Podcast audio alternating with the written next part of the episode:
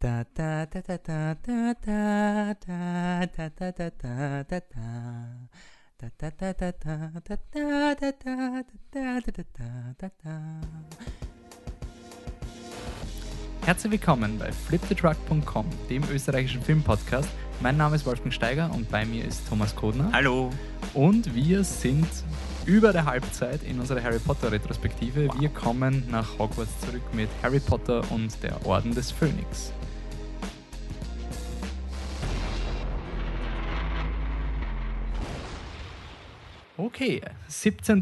November sind eure Terminkalender schon hoffentlich komplett befreit, weil der neue Harry Potter Film rauskommt oder der neue Film in Joanne K. Rowlings Wizarding World, Fantastic Beast and Where to Find Them, der erste von mindestens fünf Teilen, schauen wir mal, ähm, über Newt Scamander und seine fantastischen Tierwesen. Deswegen ist das für uns eine gut genug Ausrede, um eine Harry Potter Retrospektive zu machen, wo wir die Filme durchgehen. Und deswegen beginnen wir mit einer Vorstellungsrunde, wo wir versuchen, irgendeine Verbindung zwischen Fantastic Beasts herzustellen. Ähm, und bevor der Thomas euch erklärt, welche Verbindung wir für Orden des Phönix gefunden haben, stelle ich mich nochmal kurz vor. Wolfgang Steiger, I'm a Hufflepuff. Und jetzt übergebe ich das Wort an den Thomas. Ähm, vielleicht kurz vorweg. Ja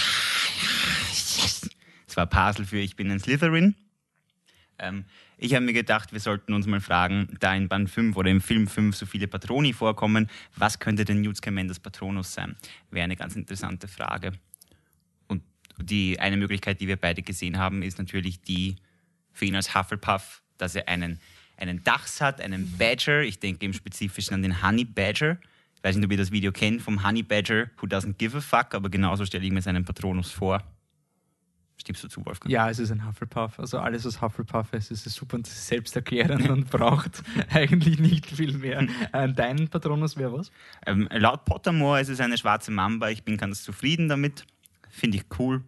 Was ist dein Patronus? Äh, ich würde sagen, ein Schattenmolch. Äh, ja? Ich, weiß, ich weiß aber nicht, ob ein Schattenmolch als Patronus funktioniert, weil das sind ja das sind Dunkelviecher. Also, naja. aber ich könnte mir schon vorstellen, so ein schwarzer Mamba ist auch nicht so. Klein, kleiner, ja, ein schwarzer Mamba als Patronus ist auch ein bisschen blöd, oder? Wenn die so. weiß ist. Naja, das ist die weiße Mamba. Also das wäre dann ein, ein, ein, ein Schattenlichtmolch. Ich bin halt paradox. Oder ich hätte einen schwarzen Patronus, das wäre schon sehr dark. Das wäre wirklich das, cool. Ich glaube, Voldemort, Voldemort hatte keinen Patronus, weil er nicht lieben kann. Nicht, ja, stimmt, mhm. stimmt. Ja, aber Schattenmolche brauchen Liebe. Gut, dann haben wir eine perfekte Überleitung von Fantastic Beasts zu Harry Potter und der Orden des Phönix ähm, geschlagen. Das ist der erste von vielen Filmen von David Yates, mhm. der dann auch Fantastic Beasts Regie führt, also besonders die Regie jetzt unter die Lupe nehmen. Ähm, ist auch der einzige Film, was ich nicht recherchiert habe. Genau, Michael Goldenberg hat das Drehbuch geschrieben. Es ist der einzige Film, der nicht von Steve Close geschrieben wurde basierend auf dem fünften Buch von Joanne K. Rowling. Ähm, wir haben euch auf Facebook ja gefragt um eure Meinungen, die Eulenpost, ähm, und da haben wir immer so durchgehört, dass Buch 5 so das ist, wo viele aufgehört haben zu lesen. In meinen Augen unverständlich, aber äh, ist halt persönlicher Favorite von mir, das fünfte Buch. Auch meiner. Ähm, und jetzt äh, ist jetzt die Frage, wie geht's weiter mit Hogwarts? Wer bekommt dieses Jahr den Hogwarts Letter und darf auf die magische Zauberschule gehen. We are pleased to inform you that you've been accepted at Hogwarts School of Witchcraft and Wizardry. Da wäre unter anderem tatsächlich eine Schülerin, eine neue, Luna Lovegood, die halt ein Jahr unter Harry ist. Die wird gespielt von Ivana Lynch. Sehr gute Wahl, meiner Meinung nach. Ja, spot on. Also nicht so, wie ich es mir vorgestellt habe, aber ich glaube, das war eher die gefärbten blonden Haare. Mhm. Das war, oder hat sie echte? Sie hat dreckig blonde Haare, so steht es im Buch. Also, okay. was auch immer du dir darunter vorstellen magst. Ähm, und sie war, glaube ich, nicht so crazy, wie ich sie im Buch gelesen habe. Also, sie ist eigentlich recht normal. Ja, es ist aber okay, oder? dass sie dezenter ist. Wenn es so übertrieben wär, gewesen wäre wie im Buch, ich glaube, das hätte nicht gut funktioniert. Also, hättest, ja. du hättest dich jedes Mal rausgeschmissen gefühlt aus dem Film, wenn du so eine komplett verrückte Frau da sitzen siehst. Ja, aber sie ist spitze. Also sie ist wirklich. Und wir werden dann im sechsten Film wahrscheinlich über Ginny reden. Aber durch, durch Ivana Lynch ist für mich halt noch irrationaler, warum Harry mit Ginny zusammenkommt. Mhm. Weil sie haben so eine super Chemie, Radcliffe und Ivana Lynch. Das wäre einfach so ein, da hätte es aufs Buch scheißen können ja, und wirklich. einfach Harry Ginny, äh, nein, nicht Harry Ginny, Harry Luna for Fs. Mhm. Und äh, neues Jahr, neue Defense Against the Dark Arts Teacher. Imelda Staunton spielt Dolores Umbridge. Super nämlich. Ich meine, ich war extrem ich war neugierig, weil Umbridge wird beschrieben als die hässlichste Frau der Welt, schaut aus wie eine Kröte und ist so grauslich und du siehst sie und weißt sofort, sie ist böse und du hast sie absolut. Und ich habe mir gedacht, wen castet man in der Rolle? Es ist erstens gemein und zweitens. Ist wie Dudley eigentlich. Ja, ja, es ist für mich fast schlimmer als Dudley, weil der war einfach nur fett und fette Kinder gibt's und darüber lügt man nicht. Aber im Elders Staunton als Umbridge war halt echt ein bisschen ein Hassbrief an sie und gleichzeitig hat sie es aber so gut umgesetzt und sie schaut natürlich nicht aus wie eine Kröte. Ich finde sie sehr süß eigentlich. Ich glaube, das war aber eine bewusste Casting-Entscheidung, weil sie mhm. gesagt, ich glaube, ich, ah, scheiße, ich weiß jetzt Zitat nicht, wer das gesagt hat, aber sie wollten eben nicht eine böse, mhm. schiere Frau haben. Finde ich viel besser. Um zu zeigen, dass nette Oberfläche, weil die Imelda Staunton, die ist ja die nette Oma eigentlich, ja. so wie sie rüberkommt. Und dass das, einfach. dass das viel, viel schlimmer ist. Und ja, spitze. Hervorragend. Aber wieder wie Alan Rickman eigentlich fehlgecastet, wenn man es nur vom Buch sehen würde. Schon. Also absolut Themenverfehlung, Fünfer setzen. Ja. wer zwar auch gecastet wird, aber nur in diesem Film ihn spricht und im siebten Film war es wer anderer. Ähm, Timothy Bateson macht Creature ja, ist halt da. Wurde, glaube ich, nur inkludiert, weil die Joanne K. Rowling genau. behauptet hat, der wird wichtig. Sie hat darauf bestanden, Creature muss im Film sein. Und komischerweise auf bestimmte andere Sachen nicht, darüber reden wir nachher noch. Und deswegen ist irgendwie, der Creature kommt halt vor, aber es, ja. War, war der letzte Harry Potter Film, bevor das letzte Buch rausgekommen ist, ja. oder? Es war noch der letzte genau. Film, wo man. Es war nur wenige Tage davor sogar. Uh. Also es war nicht viel Zeit dazwischen. Okay. Und dann haben wir jetzt noch ein paar kleine Rollen, die trotzdem cool sind und uns auch begleiten werden, nämlich den allbekannten George Harris, Kingsley Shacklebolt, Ring Any Bell. Es ist der eine Auror, der neben dem Mad Eye Moody steht die ganze Zeit und, und nett zum Harry ist. Er ist super nett zum Harry und es ist angenehm, einfach mal einen netten Charakter zu haben. Kingsley Shacklebolt hat keine Geheimnisse. er ist nur effizient, er ist begabt und er wird später Minister von Magic Nachbarn 7. Also super. er ist einfach cool, ja. Und ähm, dann haben wir die Tongs, Natalie Tenya, super. Einer meiner Lieblingscharaktere im Buch, im Film fand ich es ein bisschen zu wenig beleuchtet, aber der, der Cast ist super. Also. Ähm, dann haben wir die Mrs. Fick, die jetzt in diesem Film das erste Mal mhm. vorkommt im Vergleich zu den Büchern. Ähm, ja, Catherine Hunter, nicht schlecht. Ganz normal. Also wie, wie ich es mir vorgestellt habe tatsächlich. Da kann ich einmal sagen, wie ich es mir vorgestellt habe. Ich habe es mir so vorgestellt wie die Frau bei den Simpsons die Crazy Cat Lady. ja, die, irgendwie, sie war mir zu normal. Aber es passt schon mit diesem brüden Englischen. Ja, es geht schon. Und eine recht unwichtige Rolle, Helena Bonham Carter als Bellatrix Lestrange, ähm, ist so ein, ein Fall von Schauspieler hat die Rolle übernommen, oder? Ja, also das Definitiv. geht gar nicht anders ich muss auch sagen, die Buch Bellatrix hat mich nie fasziniert. Seit ich, seit ich Helena Bonham Carter im Film gesehen habe, ist Bellatrix einer meiner Top-Charaktere, wenn ich an Harry Potter denke. Und aber das ist aber Helena Bonham Carter. Sie hat auch diesen Slut-Faktor reinbracht, oder? Also im, in den Kostümen, sie hat ja darauf bestanden, dass ihr Kostüm viel sexier ist und so. Mhm. Sie hätte am Anfang nur so ein schwarzes Kleid oder sowas gehabt und sie ist ja batshit crazy. Mhm. Also ich finde, sie ist von der Optik so, wie ich mir die Luna vorgestellt habe, von der Art, wie sie, wie ihr Gewand irgendwie ist. Und sie ist schon cool. Also sehr, sehr cool. Ähm, ja, die sind jetzt da zu einem neuen Film. Wir legen unsere Karte des Rumtreibers aus und schauen uns den Harry Potter Franchise von der Vogelperspektive an. Mischief Managed. Äh, bei der Marauders Map schauen wir einfach, was hat der Film gemacht für den Harry Potter Franchise, für das Multifilm-Storytelling, das sich Marvel ja so gerne auf die Fahnen schreibt, wo Harry Potter um einiges mehr mhm. gemacht hat. Und ähm, ja, in diesem Film ist sehr viel Politik. Ja, es tut sich viel. Äh, es gibt politische Konflikte zuhauf. Der ganze Film ist eigentlich ein politischer Konflikt zwischen den Fronten. Und das ist schon cool zum Anschauen. Ähm, es ist auch nicht Todesser-Bösewichter. Ja. Also es ist nicht die, die gut gegen böse, genau. sondern halt die Umbridge führt diesen anderen Effekt irgendwie rein. Was auch sehr lehrreich ist. Also ich glaube, das ist wirklich auch eine wichtige Lektion in den Harry Potter Büchern und Filmen, dass man lernt, es gibt immer diese ich meine, es ist eine fiktive Geschichte, das gibt es bei uns ja nicht, diese Leute, die ja. noch sympathisieren mit furchtbaren Gedanken und so, aber dass diese Leute sind eigentlich nur eine kleine Gruppe und schlimm sind halt diese Enabler, diese mhm. Leute, die das halt einfach wegwischen.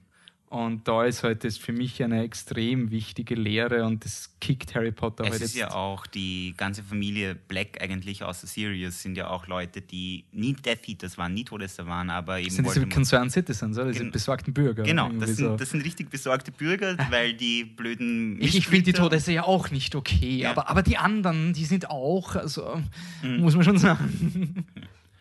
Also der Aber alles fiktiv. Also Selbstverständlich. überhaupt nicht. Dass da Ich hätte keine Entsprechung in der Realität gefunden. Ähm, ja, äh, Rassismus. Ja, Komm. also ganz stark, äh, eben durch Umbridge und nicht durch die Death Eaters, nicht durch die Todesser von Voldemort, sondern durch Umbridge, die ja eine Ministry, eine, eine Frau vom Ministerium ist und die einfach alle Mischblüter hasst und auch Kinder, das finde ich ein bisschen schade, dass das reinbracht haben, dass, diese, dass sie, sie das sagen haben lassen, aber sie hasst Zentauren, weil die haben ja fast menschliche Intelligenz, aber sind auch nur Biester und können dementsprechend behandelt. Ähm, Also Rassismus wird in dem Film ganz stark und zwar auf eine ganz andere Weise als bisher. Jetzt werden wirklich, wie die Hauselfen, auch alle anderen äh, nichtmenschlichen Wesen unterdrückt und gezielt unterdrückt vom Ministerium, nämlich. Das finde ich heftig. Mhm. Wird dann auch interessant, im achten Film bin ich noch, wird ziemlich spannend. Aber ähm, was man auch sagen muss bei diesem Film, wir haben es im vierten Podcast, also im fünften, aber Film 4 Podcast gesagt, dass der, der vierte Film war eigentlich nur eine Aus, ein, ein, ein Warteplatz, bis Voldemort wieder da ist. Mhm. Jetzt ist Voldemort wieder da und jetzt fokussiert sich die Story viel schneller als in den Vorfilmen. Es geht, alles ist getrieben von Voldemort und dieser ganzen Geschichte. Und das ist schon ein extremer Wandel in der Erzähldynamik. Mhm. Also ich kann mich erinnern, ich war beim fünften Film dann wieder recht begeistert vom Franchise, weil sie so eine klare Geschichte gehabt haben und nicht dieses, ah, was machen wir jetzt? Ah, kann man das schrecken? So, aha, ist wieder mal geöffnet worden. Whatever, was passiert nächstes Jahr? Okay, ein Typ ist ausbrochen, okay. Was für nächstes Jahr steht noch nichts auf dem Plan, dann holen wir irgendwelche Viecher und lassen die Schüler in Lebensgefahr. Hunger Games von Dingen. Und was in dem Film auch das erste Mal ist, im Vergleich zum Buch, ich glaube, es ist im Film nicht vorkommen, im vierten Film, ist Nevilles Geschichte. Mhm. Also auch mit der Bellatrix und diese ganzen Dinge. Es wird das erste Mal ist der Neville kein Comic. Ich meine, im vierten ein bisschen. Nee. Doch, doch, doch, es ist schon angekündigt worden mit dem Cruciatus-Fluch. Also, es hat sich Genau, komisch hat- gefühlt. er ich weiß nicht. Und im Film wird, ich glaube, im vierten Film wird erwähnt, die Long Bottoms oder sowas.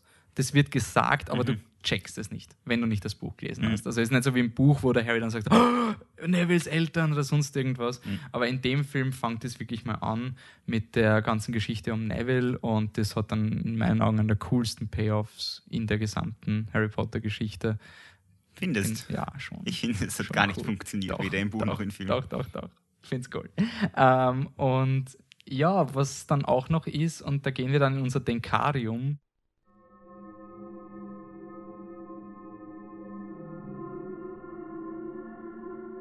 Unser Denkarium, da besprechen wir, welche Szenen gut und schlecht adaptiert wurden, was uns am Film getaugt hat. Normalerweise versuchen wir immer positiv zu bleiben und die Prophezeiung war so eine gute Überleitung. Das ist eigentlich das, worum es in Harry Potter Das auf ist eine Art geht. der Grund für die, für die Geschichte, in, in, auf eine gewisse Art und Weise. Ja, und auch die treibende Motivation bis Film 8, auch von, im Film. Also Ja. Voldemort und die Prophezeiung und sonst irgendwas, das wird gemacht. Und deswegen finde ich es ein bisschen komisch, dass die Prophezeiung irgendwie so ein bisschen komisch behandelt wird. Das ist wahrscheinlich, weil Rowling darauf getrieben hat, dass Prophezeiungen nicht wichtig sind und rückt die ja nicht so sehr in den Mittelpunkt. Ich kann es mir wirklich vorstellen, dass es deswegen ist. Weil es war ja nach Buch 6 eher vermutet, dass die Prophezeiung wirklich nicht wichtig ist, weil Buch 6 war ja dieses, ja, die Prophezeiung wird wahr, weil Voldemort Genau. daran glaubt und es ist eine Genau. self-fulfilling prophecy, get it? Aber es widerspricht sie dann halt eben in den siebten, na, da kommen wir dann noch hin. Aber in diesem Film, was halt nicht erwähnt wird, ist das ganze Ding mit der, ähm, na, wie heißt's? Trelawney? Mhm. Das, es ist schon sie, Man, oder? Ich glaube schon, dass in, dieser in diesem Ball, den Harry in der Hand hält, dass das Trelawney sein soll, dass es auch ihre Stimme sein soll. Ja, aber es wird nie erklärt. Na. Also als Filmschauer muss da schon ziemlich zwischen den Zeilen lesen. Ähm, und es wird nur ein bisschen so erklärt. Es wird im Film eigentlich fast schon ein bisschen so hingenommen, oder? Also Mhm. daher so, ja, no one, one can, no one can, neither one can live while the other one survives. No biggie. Mhm. Okay, warum hast du mir nichts gesagt? Sorry. ähm, ja, nicht so die Stärke. Was aber die Stärke in diesem Film ist und was ich einfach so erfrischend finde, ist einfach die, die filmischen Mittel, die, der sich David jetzt bedient. Ich habe vorher geschaut, was der vorher gemacht hat und der, der hat vor Harry Potter eigentlich großteils Fernsehfilme gemacht Echt? und ja, Das so TV-Produktionen und so. Das hat mich echt überrascht, weil es wirklich es sind sehr viele coole Elemente, eben die, die, dieser ganze Tagesprophet-Stil, der eine super Ausrede für Montagen ist, die keine Montagen sind, weil Mhm. einfach durch diesen, es, hat, es unterstreicht das Thema von dem Lügen, die dann verbreitet werden und gibt dir total viele Infos und du fühlst dich aber nicht irgendwie so über den Kopf Mhm. geworfen. Und ähm, der Film hat dann auch noch am Ende die unwürdige Aufgabe, das Duell der zwei größten Zauberer überhaupt zu inszenieren. Ähm, und das hat uns Star Wars schon gelernt, dass das ziemlich in die Hosen gehen kann, wie der Yoda sein Lichtschwert auspackt in Episode 2. Ähm, und das funktioniert eigentlich ganz okay. Also es ist nicht peinlich. Das ist eigentlich das, das, das größte, der größte Erfolg, den so eine Szene haben kann, ist nicht peinlich zu sein, noch immer glaubwürdig. Und das funktioniert eigentlich ganz gut. Ich finde, der Kampf ist hervorragend gelungen. Sogar im Vergleich zum Buch, muss ich ganz ehrlich zugeben. Du hast noch was gesagt wegen äh, Wasser und Feuer Ah, und so. soll ich das ausführen? Ja, ja, warum nicht? Es ist ja ganz lustig im Film, ähm, dass Dumbledore mit Wasser arbeitet, mit Wassermagie quasi und Voldemort mit Feuermagie in diesem Duell, obwohl eigentlich Feuer das Element von Gryffindor, Dumbledores Haus ist, und Wasser das Element von Slytherin, also Voldemorts Haus. Es ist quasi ein Elementetausch und das Wo, ist ein was ist jetzt das Element von Hufflepuff? äh, Erde und Ah. Luft ist, ist Ravenclaw, Oh. Ja, äh, und dass Voldemort ihm eine Feuerschlange macht und Dumbledore dann Voldemort in diesen Wasserball einengt. Ich weiß nicht, ob sie ihre eigenen Mittel gegen sie, gegen den jeweils anderen verwenden oder ob das ein äh, visueller Hinweis für unsere Verschwörungstheorien ist. Oder? kommt dann noch, kommt Ja. dann noch.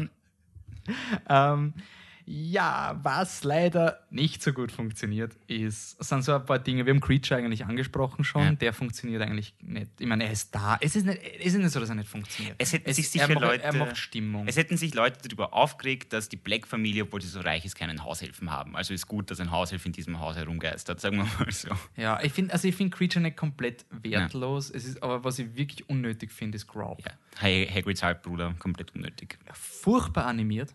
So Stimmt. hässlich. Es ist unglaublich, wie hässlich das Ding ist.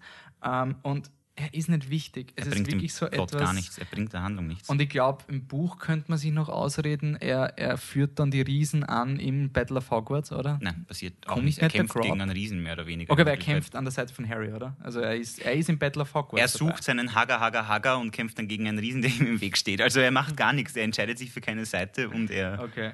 Ja, das, das ist für mich sowas, da, da hätte es für mich gereicht mit den Zentauren, dass du einfach die Zentauren hast Mhm. und die entführen die Umbridge und der Hagrid sagt, hey, die Zentauren sind einfach crazy, passt's auf, geht's nicht in den verbotenen Wald und die Hermine verwendet das. Es ist nicht notwendig. Und Hagrid hätte ja trotzdem unterwegs sein können, die Riesen rekrutieren, ohne dass er seinen Halbbruder mitnimmt. Das Ja, ist, also das ist etwas, was ich ja schade finde. Ich meine, es ist auch etwas, weil es sich im Buch verläuft, diese Riesen-Storyline mit Hagrid, die kommt halt nirgendwo hinaus, in oder? Wirklichkeit nicht. Dann. Im vierten Buch wird das angesprochen mit, den- mit den Riesen, was im Film eigentlich nie gesagt wird, dass der Hagrid ein Riese ist. Es ist eigentlich Stimmt. komplett komisch, dass der Hagrid. Eigentlich erfährt man in diesem Film, dass der Hagrid ein Riese ist. Aber ich mag es, dass sie keine große Sache draus machen. Das finde ich eigentlich ganz sympathisch. Ja.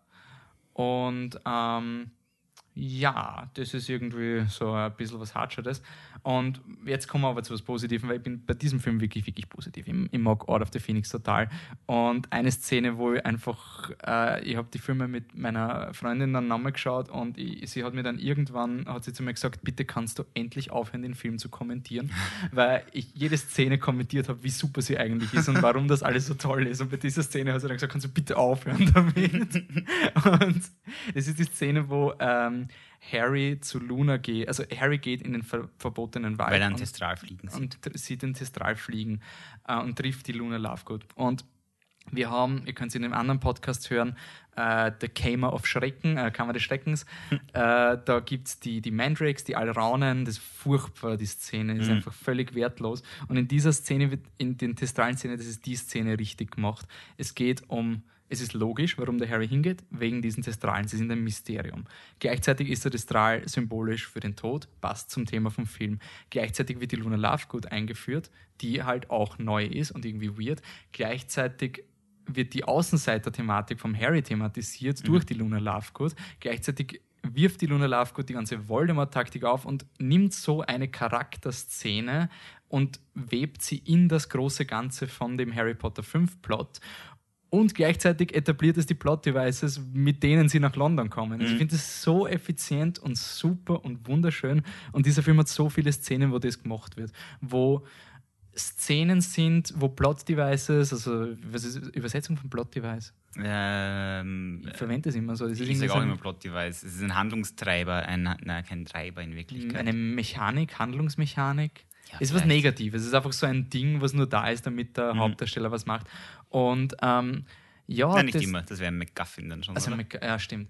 Aber auf jeden Fall, es ist irgendwie in diesem Film so flüssig und das ist der erste Harry Potter-Film, der wo alles eine Handlung hat, wo alles motiviert ist, wenn du, wenn du Schulklassen siehst. Also zum Beispiel, es gibt auch eine Polyjuice, Mhm. also eine, eine, eine ah, scheiße, Zaubertränke, nicht Polyjuice, einfach eine Zaubertrankstunde mit Zaubertrankstunde. Snape und das wird aber eingewoben in die Umbridge-Szene. Die Trelawney kommt wieder vor, weil das ist alles mit dem Überblick Ministerium und es ist nie so diese eine Szene, hey Harry Potter, ich bin Statist Nummer so und so, hier ist eine plotwichtige Info. Alles wird getragen von der Szene. Es sind so viele schöne Character-Moments mit McGonagall, mit Disloyalty. Das ist so eine tolle Szene, wo die, die Umbridge, und es ist einfach ein konstantes Tempo. Und der Film ist sau kurz.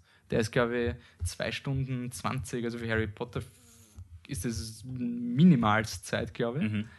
Und das ist, glaube ich, auch sehr kritisiert worden. Das längste Buch, kürzester Film. Ich glaube, das hört man immer so als Catchphrase, 2 Stunden 18. Ja, Hat aber vollkommen gereicht. Und ähm, das finde ich wirklich toll. Ich möchte anmerken, weil es im nächsten Podcast wichtig ist, der Harry zuckt, wenn er von Voldemort besessen wird. Merkt euch das. Das loben wir dann im nächsten Podcast. Und jetzt gehen wir wieder negativ. So. Gehen wir wieder negativ mit. Äh, wirklich rein negativ müssen wir das ja gar nicht behandeln. Es ist schon gut gelungen, aber es gibt halt gewisse Abstriche. Reden wir jetzt über den Schleier, nehme ich an. Mm, na, noch negativer. Gehen wir mal zum, würden wir gerne zum Spiegel, damit wir das Schlimmste. Also, aber es ist nicht mal ein Fehler vom Film. Es ist dann in Es ist in Wirklichkeit Retrospektive. kein Filmfehler, ja. Es, äh, der, der, das fünfte Buch bereitet ja einiges vor, was später wichtig wird in Wirklichkeit. Und der fünfte Film schafft es nicht ganz, da mitzuhalten. Also äh, aus irgendeinem Grund hat Rowling, wie vorher schon gesagt, darauf bestanden, dass Creature im Film ist. Aber was uns komplett fehlt zum Beispiel, ist Sirius Spiegel, Sirius Zweiwegspiegel den Harry geschenkt bekommt, äh, mit dem er mit Sirius hätte kommunizieren können, um äh, Sirius im Endeffekt, um am Ende zu wissen, dass er Sirius nicht retten muss. Was Harry sehr traurig macht und das war's dann mit dem Spiegel, bis wir beim sieben draufkommen, der Spiegel ist trotzdem nützlich. Und im fünften Film fehlt der Spiegel einfach vollkommen. In dem siebten Film ist er dann, im achten, im siebten Film ist er dann da, aus dem Ja. Nichts. Also Aber- sie hätten den Spiegel rausschreiben können. Ja. Also es ist nicht ein Fehler von dem Film, aber es ist halt vom, vom Franchise-Planen halt für mich einer der größten Fehler von dem langfristigen Storytelling. Und Mandanges Fletcher fällt halt auch in diese Genau. Kategorie. Was macht denn der im fünften Buch? Äh, das, äh, er ist einer von denen, die Harry beschatten. Also er ist quasi Harry-Beschatter, offiziell vom Orden des Phönix, und beschattet ihn dann aber nicht und dann greifen die Dementoren an und deswegen Ah, okay. aus. Und er ist. Er ist nicht wichtig, aber theoretisch im, im siebten Film macht er was und man hätte ihn hier schon etablieren können. Er hätte einfach nur beim Orden des Phönix stehen können. Ja, oder? zum Und Beispiel. hätte sich beschweren können, ich will da gar nicht da sein. Eben genau das, was er im siebten Film Ja. macht. Und ja, und dann kommen wir zu etwas, was, also ich war da ziemlich baff im Kino, weil es war immer die Frage, was ist in diesem Department of Mysteries. Mhm. Äh, noch nicht den Jingle abspielen, der kommt später. ähm, da gibt es diesen Schleier im Buch und der Sirius, ich habe mir das immer so vorgestellt, er macht einen Purzelbaum und dann ist er weg. Das ist irgendwie so, er, ist, er gibt einen Spiegel und der Sirius fliegt durch und dann ist er weg. Und da waren schon viele Theorien, was das heißt, oder? Ja, es gab verschiedenste Spekulationen. Ich habe immer akzeptiert, dass der Schleier einfach zum Reich der Toten führt und du halt mitsamt Körper dort drin landest. Ich habe angenommen, es wird nochmal wichtig. Es wurde nie wichtig. Ja, und vor allem, es ist ja auch, der Harry hört ja Stimmen in dem Genau. Film, wo es darum geht, dass er eine Verbindung hat, die nur Leute Genau. haben, die den Tod gesehen haben. Und in dem Film ist aber dann dieser Moment gekommen, wo man sich gedacht hat, haben die Drehbuchautoren Scheiße gebaut, Mhm. weil Sirius Black kriegt einen Avada Kedavra, stirbt Und wird und dann, dann, in, fliegt er. Das war so den schon so. ein- Schleier unter Anführungszeichen in dieses komische webende Nebelding, was auch Ja. immer das sein Aber es soll. ist schon, ich meine, ich, ich schätze aus Dimensionsportal zum Tod. Ja, eigentlich. es ist ein Dimensionsportal. Also, äh, aber im Buch ist ja wirklich ein Schleier, der an dem, an dem Stein hängt. Das finde ich viel cooler. Also so ein wedelnder Vorhang. Sirius wurde von einem Vorhang getötet im Buch und im Film ist es einfach Avada Kedavra. Und da habe ich schon geglaubt, dass sie das Buch nicht gelesen haben. Mhm. Also ich war da schon so, hey, das, ihr habt einen Fehler gemacht, das ist urwichtig, weil der Series ist ja schon tot und wieso ist das so? Im Endeffekt war es eigentlich wurscht. Die Frage ist, hätte Ja. man den Schleier eigentlich dann braucht? Hat sich komplett erübrigt. Naja, vielleicht wäre es mit Sirius Leiche ein bisschen komisch gewesen, die Szene zu drehen, weil Harry wäre wahrscheinlich bei der Leiche geblieben und wer nicht. Ja, er hätte ihn wahrscheinlich versucht. Ja, stimmt eigentlich. Ja. Ähm, und was schon cool ist durch diesen Tod von Sirius und so, generell Sirius Black, das kann man halt schon an dem Film positiv aufhängen. Also das ist der Gary Oldman-Film. Mhm. Also im vierten war er ja nicht vorhanden, da war da so eine kleine CGI-Flamme und das war's. Ähm, die sie in dem Film wieder komplett geändert haben. Also Mhm. ich habe das eigentlich ganz cool gefunden im Vorfilm, wo sie, wo sie die, die, die Scheite so Genau. zusammenformen, dass ein Gesicht ergibt und da war es jetzt einfach so ein halbtransparenter Ja, das hat komisch ausgeschaut. Schwarz-Weiß-Bild, hat ein bisschen irgendwas.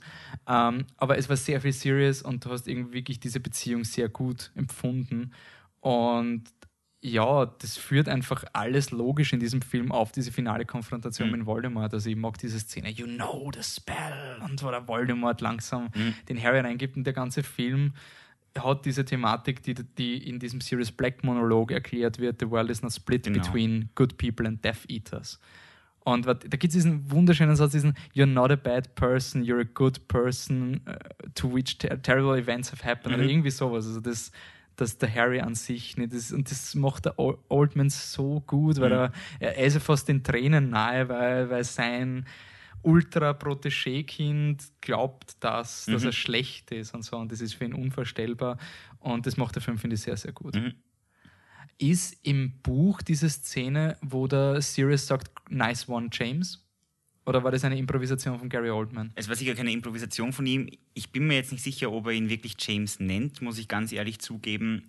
Aber es wird sehr oft äh, impliziert, dass Harry, dass Sirius Mhm. Harry ein bisschen für James hält. Ja. Ich habe jetzt nicht im Kopf, ob das ein Zitat aus Orden des Phönix dem Buch ist. Aber das habe ich wirklich cool gefunden, Mhm. dieses, dass du ein bisschen so ein, oh, hey, das ist ein bisschen komisch, was Mhm. da gerade gesagt wird. Ähm, ja, und das alles gipfelt in diesem Dumbledore-Harry-Fight oder eigentlich, und das finde ich ganz cool, nach all dem Pizzazz und Boom und Explosionen ist das der Rest eine sehr, sehr, sehr intime Mhm. Szene, die ultra kitschig ist. Drückt voll auf die Ja, Klischeetube. Ich finde es voll cool. Also, das ist wirklich so, also ich will meinen Kitsch hin und wieder. Mhm. Gerade bei so einem Film, der so trist ist, ist das, finde ich, schon so ein richtig schöner Moment, wo halt, und du hast ja jetzt auch irgendwie vier Filme schon vorher gehabt. Das heißt, du hast Events, die du zurückspulen kannst. Und wir haben nicht über Joe Chang geredet, ist aber nicht wichtig. Mhm. Ich denke nur gerade an diese Szene, wo, wo, das ist eigentlich das einzig Wichtige an Joe Chang, ist diese Szene mit dem Teaspoon, wo dann alle lachen, weil das ist ja diese eine Szene, an die sich der Harry erinnert. Ron, Mhm. und, Herm- Ron und Hermine und sie lachen und zack, alles zurück und es ist schon irgendwie so die Schlüsselszene, so darum geht es in Harry Potter. Mhm. So, das Voldemort wird nicht geliebt. Genau. Und ja, das macht er wirklich, wirklich toll. Ich bin sehr begeistert von diesem Film. Also, auch wenn er sehr viel Hate im. Ich glaube, es ist der schlecht bewertetste Film auf Rotten Tomatoes von allen Harry Potter-Filmen. Das Also, wusste alle Harry gar nicht. Potter-Filme sind gut bewertet, aber das ist eher so dieser, eben so, nee, längstes Buch, kürzester Film, pff, unsubscribe. Und ähm, fällt dir noch was ein, so adaptionstechnisch? Oder haben wir alles abgehakt? Haben wir irgendwas vergessen? Vergessen haben wir es nicht, aber wir sollten über den Rest vielleicht im Zuge unserer Hard of It All-Thematik sprechen, da ja. Okay. Mr. Potter. Heart of It All, All, ähm, richtig ausgesprochen, ähm, benannt nach einem Zitat von J.K. Rowling. Wir haben das Zitat zweckentfremdet und es geht in diesem Zitat, also bei uns geht es um die James-Harry-Lily-Beziehung. Sirius, äh, Snape, du vergisst Snape. Gott, ich sag die ganze, ja, ja eigentlich um Snape. Es geht um Alan Rickman. Ähm, und ja, wie das den ganzen Franchise prägt.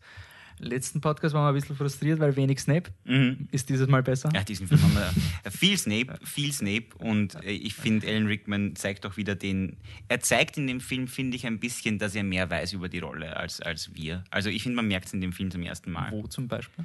Allgemein von seinem Verhalten her, wenn er, wenn er eben mit Harry äh, die, die, die Occlumency Lessons hat. Er, man sieht sogar explizit, dass er mehr weiß, weil wir finden erst in dem Film heraus, was für ein Arschloch James wirklich war. Und das ist etwas, was Snape die ganze Zeit schon wusste und womit er herumgekämpft hat. Auch etwas, was in den Filmen nie behandelt wurde, dass der Snape und der James sich nicht verstanden haben, oder? Naja, im dritten Film wird es zumindest. Ah ja, stimmt, Ja. stimmt, stimmt, stimmt, ja, ja. Also wie explizit es im dritten Film gesagt wird, weiß ich nicht mehr, aber die Snape-Sirius-Lupin-Problematik ist auf jeden Fall aufgegriffen worden. Ja, ja, aber nicht so stark wie im Buch, Na, wo du halt schon nicht, gewusst nein. hast. Ähm, okay, also wir erfahren über Snape, Snape versus James. Was auch ist, der Snape, und das ist vielleicht sehr gut, um ihn jetzt nicht, im letzten Film war er der Papa, haben wir gesagt. Mhm. Ähm, jetzt ist er wieder ein bisschen ein Böser. Aber ähnlich wie Mad Eye Moody, er wird vom Dumbledore darauf beauftragt, böse zu sein. Genau. Er dringt in Harry ein, er weiß seine Gedanken. Es ist, er sieht diese, diese, diese Szene mit den Spiegeln der Hegge aus dem ersten Ja. Film, super Verwendung von einer alten Szene. Und er ist ein Antagonist. Mhm. Und habe ich auch sehr cool gefunden vom Filmtechnischen, wo sie runtergehen in diesen, in diesen Keller und der Snape gut ihn gemacht, ja. so nieder und dann, dann zoomt die Kamera raus und du hörst irgendwie in Harry seine Schreie wie in seiner Folterkammer oder sowas. Das habe ich sehr, sehr, sehr cool gefunden. Aber fürs Heart of It All fehlt halt eine Figur. Es wird ein bisschen zu wenig oder nämlich gar nicht äh, über Lilly gesprochen. Also die Schlüsselszene, diese, dieses, dieses Flashback-Ding im Buch, als man sieht, dass Snape und James äh, gekämpft haben und dass James in Wirklichkeit der Gemeine war und Sirius der Gemeine war. In dieser Szene, das eigentlich Relevante war ja, dass Lilly sich für Snape eingesetzt hat, also Harrys Mama. Und im Film kommt die gar nicht vor. Und diese Flashback-Szene gibt es aber ohne Lilly. Und das ist, das ist ein bisschen eine komische Entscheidung, finde ich, von den Filmemachern. Man hat zu dem Zeitpunkt offiziell noch nichts gewusst von Lilly, oder? Richtig. Also außer, außer Fans, die eh schon dahinter kommen sind. Aber ähm, es war nicht von den Filmemachern wahrscheinlich, dass sie jetzt da großartig gewusst haben, wie Mhm. wichtig diese Szene ist. Also haben sie Sie haben, glaube ich, sogar eine Lilly gecastet, was ich mich erinnere, und dann aber nicht benutzt. Also ähm, entweder sie haben es wirklich nicht gewusst oder Rowling hat Angst gehabt, dass die Leute wenige Tage bevor man sieben rauskommt, doch noch herausfinden und hat deswegen gesagt, zeigt Lilly nicht im Film. Sonst Okay. keine Ahnung. aber ist irgendwie schade, weil es ist jetzt schon, ich meine, die Szene funktioniert, weil es halt einfach mal zeigt, dass in Harry seine Idole jetzt nicht die leibendsten Mhm. überhaupt sind.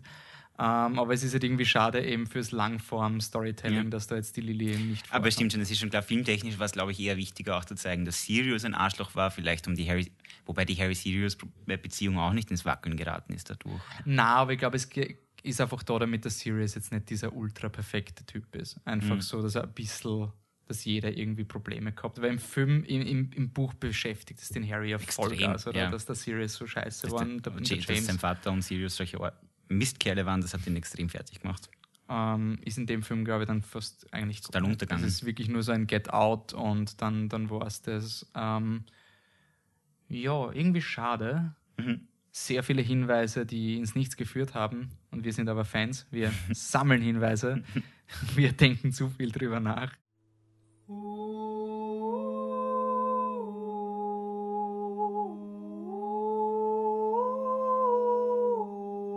Wir kommen zu unserem Segment Overthinking It, wo wir der Meinung sind, dass Dumbledore der Böse in der Geschichte Ja. ist.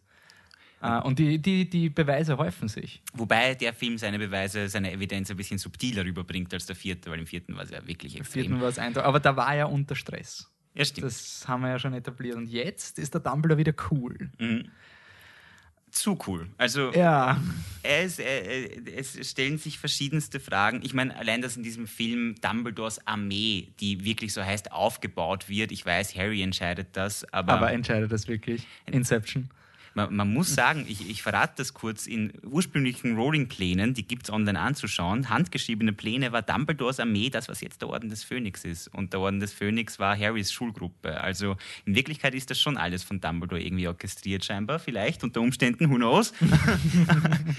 Jedenfalls, ähm, Dumbledore schickt doch Hagrid zu den Riesen, angeblich um die Riesen auf ihre Seite zu ziehen, bevor der böse Voldemort kommen kann. Aber ist, ist das wirklich der Grund oder sammelt Dumbledore seine eigene Armee? Und es ist halt jetzt, das, das ist uns erst beim vierten Film beim das ist Besprechen aufgefallen. erst aufgefallen. ein, ein Piece, ein Puzzlestück, was alle Leute übersehen haben und die Leute haben geglaubt, das ist einfach eine schlechte Adaption. Mhm.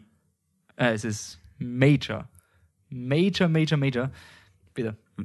Barty Crouch Jr. aus Goblet of Fire, erinnert euch alle, ähm, ist ja, in den Büchern ist er von den Mentoren angegriffen worden. Es wurde ihm die Seele ausgesaugt auf, auf Minister Fudges Befehl hin. In den Filmen ist er einfach nach Azkaban gebracht worden, scheinbar. Zumindest wissen wir nicht wirklich, was passiert ist. Dumbledore sagt, inform the guards of Azkaban, they Mhm. will realize that they will, uh, they will find some, one of their inmates missing. Mhm. Das sagt er. Also es ist irgendwie so, er kommt, man kann daraus schließen, dass sie ihn zurückholen jetzt und, Ja. und Barty Crouch ist wieder in Azkaban. Barty Crouch weiß genau, dass Voldemort zurück ist. Und im Film geht es darum, dass keiner Dumbledore glauben will, dass Voldemort zurück ist. Sie könnten Barty Crouch ähm, interviewen, die Auroren könnten ihm Veritaserum geben, was auch immer. Und Dumbledore akzeptiert ganz einfach, dass dieser wichtige Beweis für seine Theorie, dass Voldemort zurück ist, äh, unbenutzt bleibt. Warum macht er das? Das ist sehr seltsam. Warum akzeptiert Dumbledore das? und auch sehr merkwürdig, Bellatrix wird befreit, kein Barty Crouch. Mhm. Er ist anscheinend, hat einen Unfall gegeben oder ich weiß es nicht, was der Dumbledore da geplant hat, Mhm. aber er ist nicht dabei bei den loyalen Henchmen vom Voldemort. Dann füge ich gleich hinzu, dass es auch schon im Buch komisch war. Dumbledore stand quasi daneben oder zwei Räume entfernt, als die Dementoren Barty Crouch die Seele ausgesagt haben. Wir wissen aus Buch 3 und Film 3, wie lang dieser Prozess dauert. Also, dass Dumbledore dann nicht einen Moment fand, um sich hinzuteleportieren mit seinen übermäßigen Fähigkeiten und das zu stoppen. Komisch. Sehr, Komisch. sehr, sehr komisch. Mhm. Und ähm, jetzt ist natürlich unsere Theorie, dass der Dumbledore natürlich einfach mal die Spreu vom Weizen trennen will. Er will jetzt mal sich selber aus den verrückten Propheten inszenieren und will mal schauen, wer sind seine loyalen Apostel. Mhm. Und wenn dann rauskommt, dass Voldemort eh gibt, was er jederzeit beweisen könnte, Mhm. dann hat er die ultimative Glaubensgemeinschaft für sich. Harry ist ein Soldat und deswegen macht der Harry dann ja auch das im achten Film Genau. wegen diesem Ding, weil Dumbledore hat dann recht gehabt. Also das ist ein riesiger, riesige Lüge, die der Dumbledore aufzieht. Die Beweise werden wahrscheinlich noch mehr im nächsten Podcast. Schauen wir mal, ob wir da noch was finden. Jetzt gehen wir mal wieder zurück zu Fantastic Beasts and Where to Find Them. Wir springen zum Creature Feature.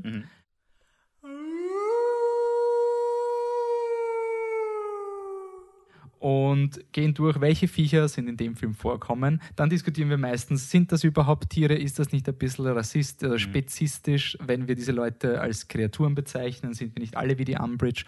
Und diskutieren darüber, sind sie cool und wollen wir sie wiedersehen? Und dann geht's weiter. Ja, jetzt haben wir wirklich, also wir haben sie eigentlich schon gehabt, aber haben sie nicht gesehen. Theoretisch, die Zentrale. In Film 3 haben sie schon die Kutschen gezogen. Harry konnte sie noch nicht sehen, weil er noch nicht dem Tod begegnet ist. Jetzt, nach Cedrics Tod, kann er die Zentrale endlich sehen. Und die sind hervorragend designt, finde ich. Von vorne bis hinten. Ja. Findest du nicht? Ich finde es halt, ich finde es okay. Okay. sind, sind okay.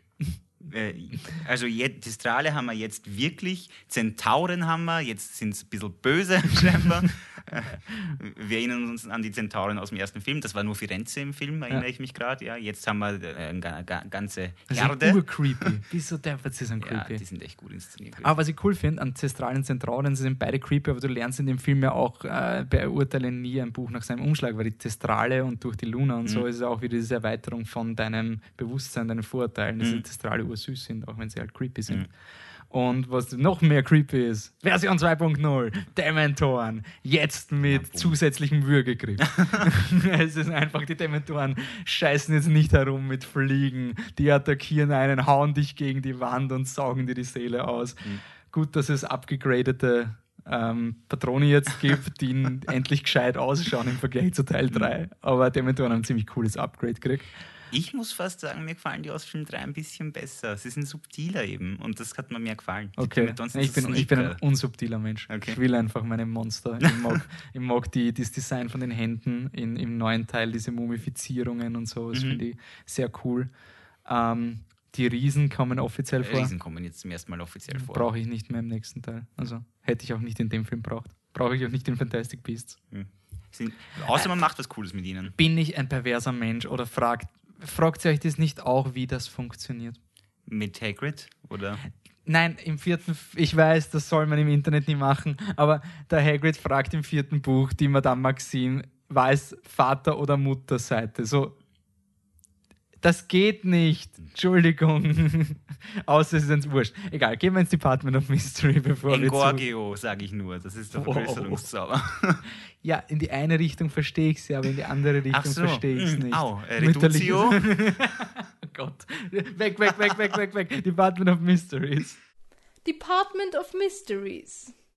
Ah, so, Department of Mysteries. Was könnte in Fantastic Beasts vorkommen? Wir sind ein positiver Podcast. Wir wollen Dinge sehen, die wir noch nicht in Harry Potter gesehen haben. Und zwar zum Beispiel, wollen wir nicht zuerst mal uns überlegen, ob irgendwelche von den Kreaturen zurückkommen könnten?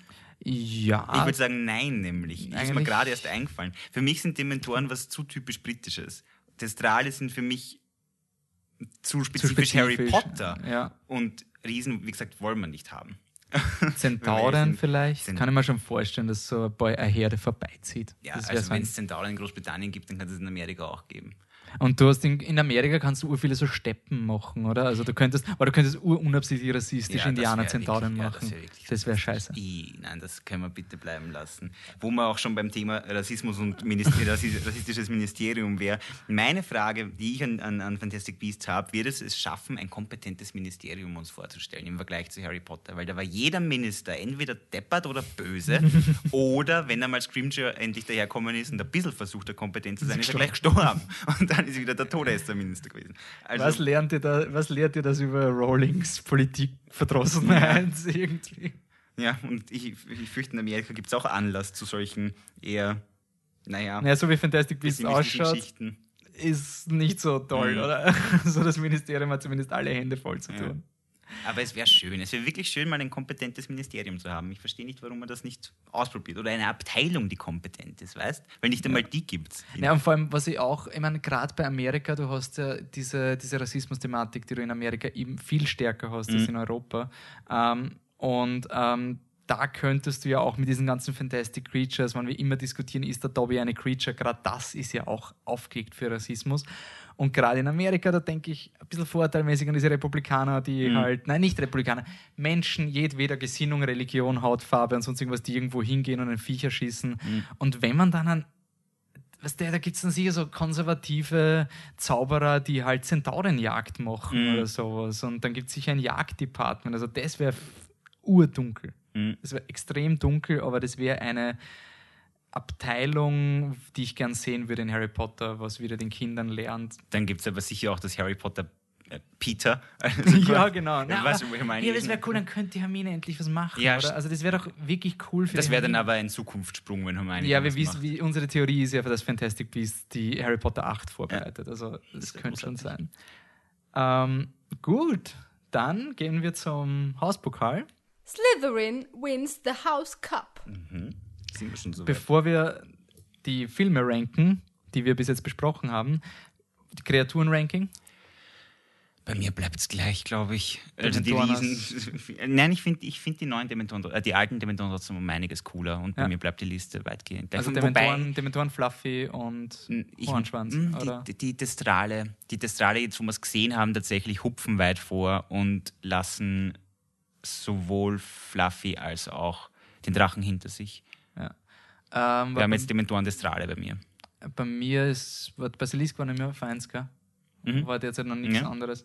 Ähm, ich finde die Dementoren cool, aber du hast mich von den Destralen überzeugt. Ich bin jetzt positiv über die Destralen als vorher, wegen der Thematik. Also Mhm. ich sag ähm, Dementoren auf 3, Basilisk auf 1. Na, sagen wir, nein, ich kann nicht Destrale auf 1, wenn ich es Ja. vorher so scheiße gefunden habe. Zwei Destrale und das ist ein Grower. Ich spüre schon, die werden noch besser. Ähm, Harry Potter hat super, super Enden bis jetzt gehabt. Wie ist das Ende vom Buch 5 relativ zum Rest? Vom Film 5 meinst Ja. du? Es war, also ich war wieder ein bisschen, mir jetzt gar nicht gefallen. Ich sag's war aber ganz ein bisschen ehrlich. ein Balldrop-Moment, Ja. oder? Voldemort hat etwas, das wir, also er hat etwas nicht, das wir haben. Äh, einen Grund zu kämpfen, was sehr pervers ist eigentlich, oder? Sagt er das nicht sogar? Ja, Ähm, Reason to Fight. Ja, ist so diese, na, ich glaube, sie haben die zwei Türme geschaut, oder? Herr der Ringe, die zwei Türme. Den habe ich schon lange nicht mehr geschaut. Das, ist kann ich einfach dieses, bestätigen. was gibt es in der Welt, Frodo? Also, what are we fighting for some? There is something good in this world and it's worth fighting for. Und da haben sie bei, bei, bei Herr der Ringe haben sie gesagt, so, I know a line, but it, it will be super cheesy if the acting is not worth it. Und das eben, die, die, die, der Satz ist total cheesy, aber er funktioniert und bei Harry Potter eben so. Mm. Er ist noch immer besser, als werden wir jemals ein normales Schuljahr in Hogwarts haben, aber äh, es ist eine knapp, ein knapper Hagrid-Applaus. Und ungefähr auf Harry Potter fliegt weg, hätte ich gesagt. So von. Mm, Bei mir kommt da auf jeden Fall noch, na, eigentlich ist eines der besseren Enden. Es ist in eines der Augen besseren sogar. Enden, aber derzeit ist noch der erste das Beste, oder? Mit I'm not going home, not really. Ja, Da, das da, ist wirklich da, das da, da, Schönste, aber dann kommt gleich der fünfte ja, bei mir. dann der dritte, oder? Ja. Okay, aber wo wir uns nicht so einig sind, ist die Reihenfolge der Filme. Von schlechtesten bis besten, fang an. Welche alle fünf Filme, die wir besprochen Platz 5 weiterhin Kammer des Schreckens, Platz 4 Stein der Weisen. Mhm. Platz 3 wird jetzt der Orden des Phönix, weil bei mir bleibt auf Platz 2 Gefangener und auf Platz 1 der Kelch. Okay. Ja. Bei mir bleibt der Kelch auf 5, Kammer des Schreckens auf 2. Kammer des Schreckens kriegt so wenig Liebe. Ja, ist schade. Echt schon, es tut mir echt schon leid. Mhm. Nadine, Setzkammer des Schreckens auf deinem Platz 2. Steine Weisen ist auf Platz 3. Gefangene von Azkaban ist auf 2. Und äh, der, der ist eindeutig, also Phoenix ist derzeit für mich der Beste. Schauen wir mal, ob der achte noch besser wird. also, wer da herausfordern kann. Ähm, sagt uns eure Rankings. Wir werden dann wahrscheinlich beim siebten Podcast darauf eingehen. Äh, Facebook.com slash flipthetruck, Instagram.com slash flipthetruck, Twitter.com slash flip unterstrich unterstrich truck, weil Flip the Truck in einem durchgibt schon und der postet nichts. Das ist dieser verdammte Twitter-Account. Ähm, ich sage danke fürs Zuhören und wir sehen uns beim nächsten Podcast, wenn wir herausfinden, who's the Half-Blood. Red. Ja, das war schon ein Spoiler. Okay, danke fürs Zuhören. Ciao. Bis zum nächsten Mal. Ciao.